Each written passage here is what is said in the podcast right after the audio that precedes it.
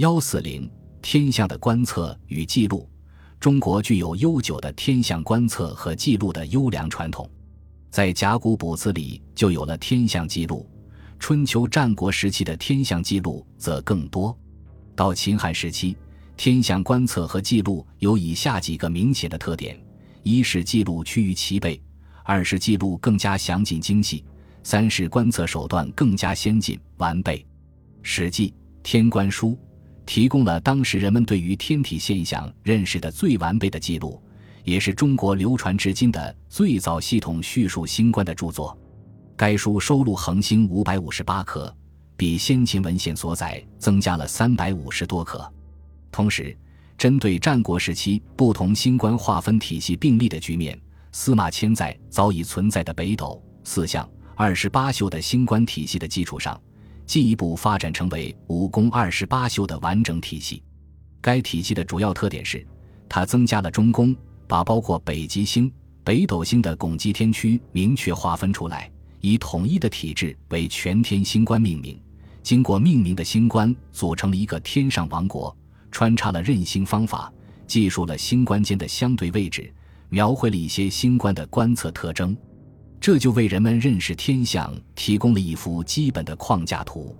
司马迁所描绘的新的星官体系是以中宫为中心而展开的，中宫是他想象中的天上社会的政治中心，而北极星则犹如天地，旁有三星像三公大臣，后有军曲四星如同嫔妃，外部环绕的十二星像藩臣护卫。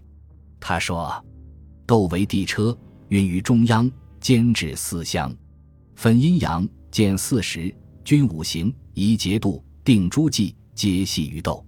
即是说，北斗能分辨阴阳，建立四时，调和五行，推移节气，确定星纪，充分表现出中宫至高无上的权威。东宫有角、亢、氐、房、辛、尾、及七宿，它们形成苍龙之象，是天地的布政之所。南宫有景、鬼、柳、星、张、翼、枕七宿，它们形成朱雀之象，是天地的别宫。其中轩辕被描述为女主，及帝后与朱雀取得一致。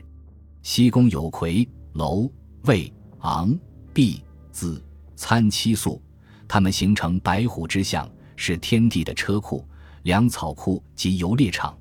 北宫有斗、牛、女、戌。威是比七宿，它们形成玄武之象。该宫十分庞杂，司马迁对这一宫的许多星官也做了较形象的描绘，如微宿像屋顶，南方众星似羽林君，织女成了天帝的孙女，王良五星被看成是天帝的玉冠，旁有天马，故有王良策马，车骑满也等等。总之，《天官书》所描绘的星官体系。是一个以中宫为中心、由众多恒星所组成的有机整体，俨然如一个有统治秩序的天上社会。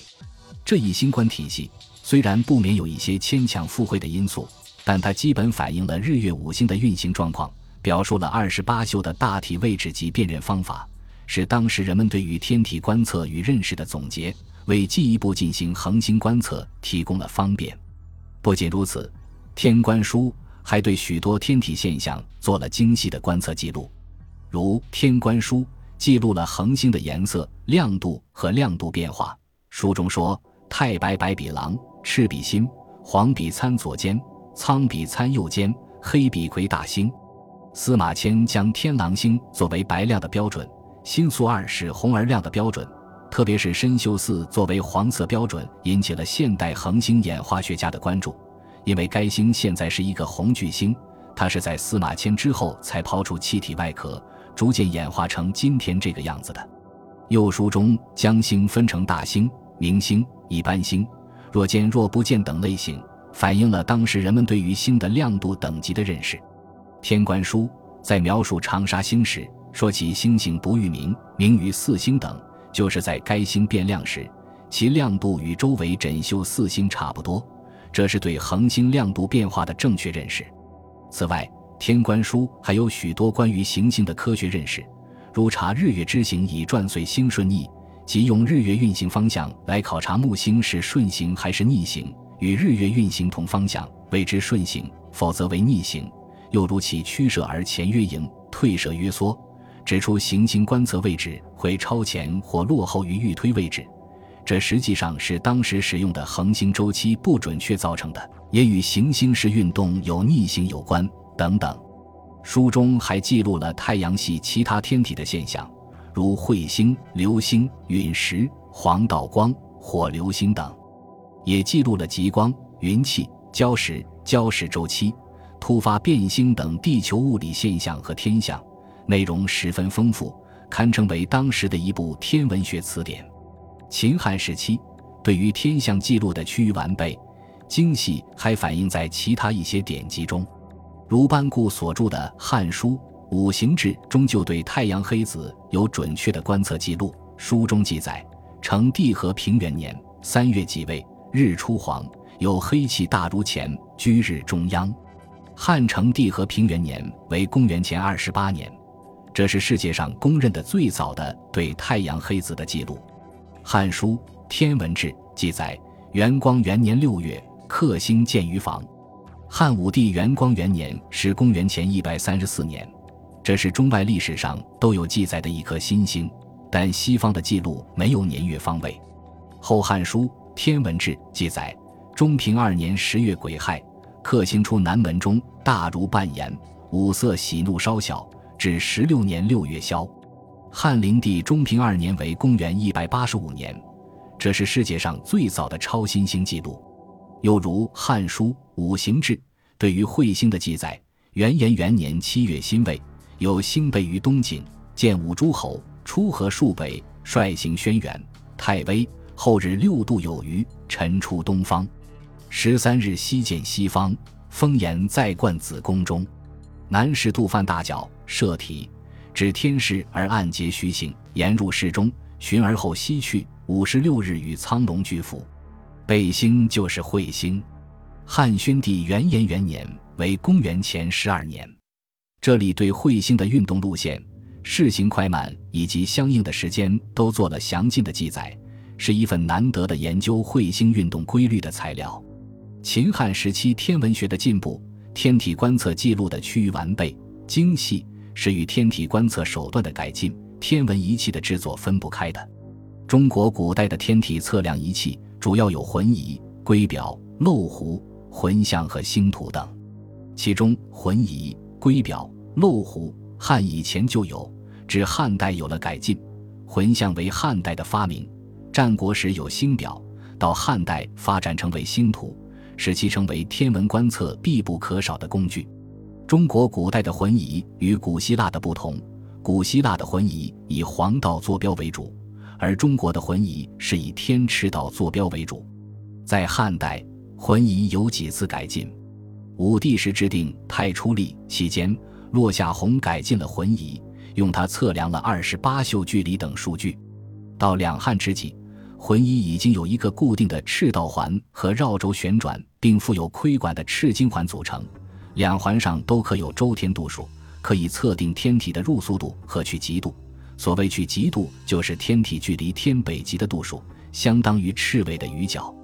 东汉前期，民间天文学家富安第一次给浑仪添加了一个黄道环，这和赤道环成二十四度夹角。这一黄赤交角和理论值的差大约只有一分。利用黄道环可以观测日月行度，在这一基础上。东汉天文学家张衡又给浑仪添加了地平环和子午环。经过这一系列的改进，浑仪作为中国古代一种重要的天文观测手段，已基本趋于完善。漏壶的制造自东汉张衡开始，已经有两级补偿式漏壶的创制。两级补偿式漏壶就是有上下两个漏壶，上一级漏壶的水漏滴到下一级漏壶，去补偿下一级漏壶漏滴出去的水。使下一级漏壶的水基本上保持一定的水面高度，这样下一级漏壶漏滴水的快慢可以基本保持不变。漏壶的改进使时间的测量精度更加提高。浑象是秦汉时期天文学上的一项重要发明。西汉宣帝时，耿寿昌首创了演示天象的一种仪器，称之为浑象，用铜铸成。它跟现今的天球仪相似。到东汉时，张衡又在此基础上发明了水运浑象。他用一个直径大约五尺的空心铜球表示天球，上面画着列宿和护成二十四度交角的黄道赤道，球外有地平圈和子午圈，子午圈上支架着一根天轴，天轴跟地平圈大约成二十四度的交角，天球可以绕天轴转动。天球转动的时候。有一半露在地平圈之上，和四时的天空星象相符；有一半隐在地平圈之下。张衡还利用漏壶流水的等时性，用漏水做动力，巧妙地通过齿轮系统的转动，驱使天球每日均匀地绕天轴旋转一周，这样浑象也就自动地、近似正确地把天象的一日变化演示了出来。这是后世得到充分发展的水运浑象仪的鼻祖。浑象的发明，为人们观测天体的运动变化提供了一个形象、直观、简便的途径，为中国古代天文学的发展做出了重大贡献。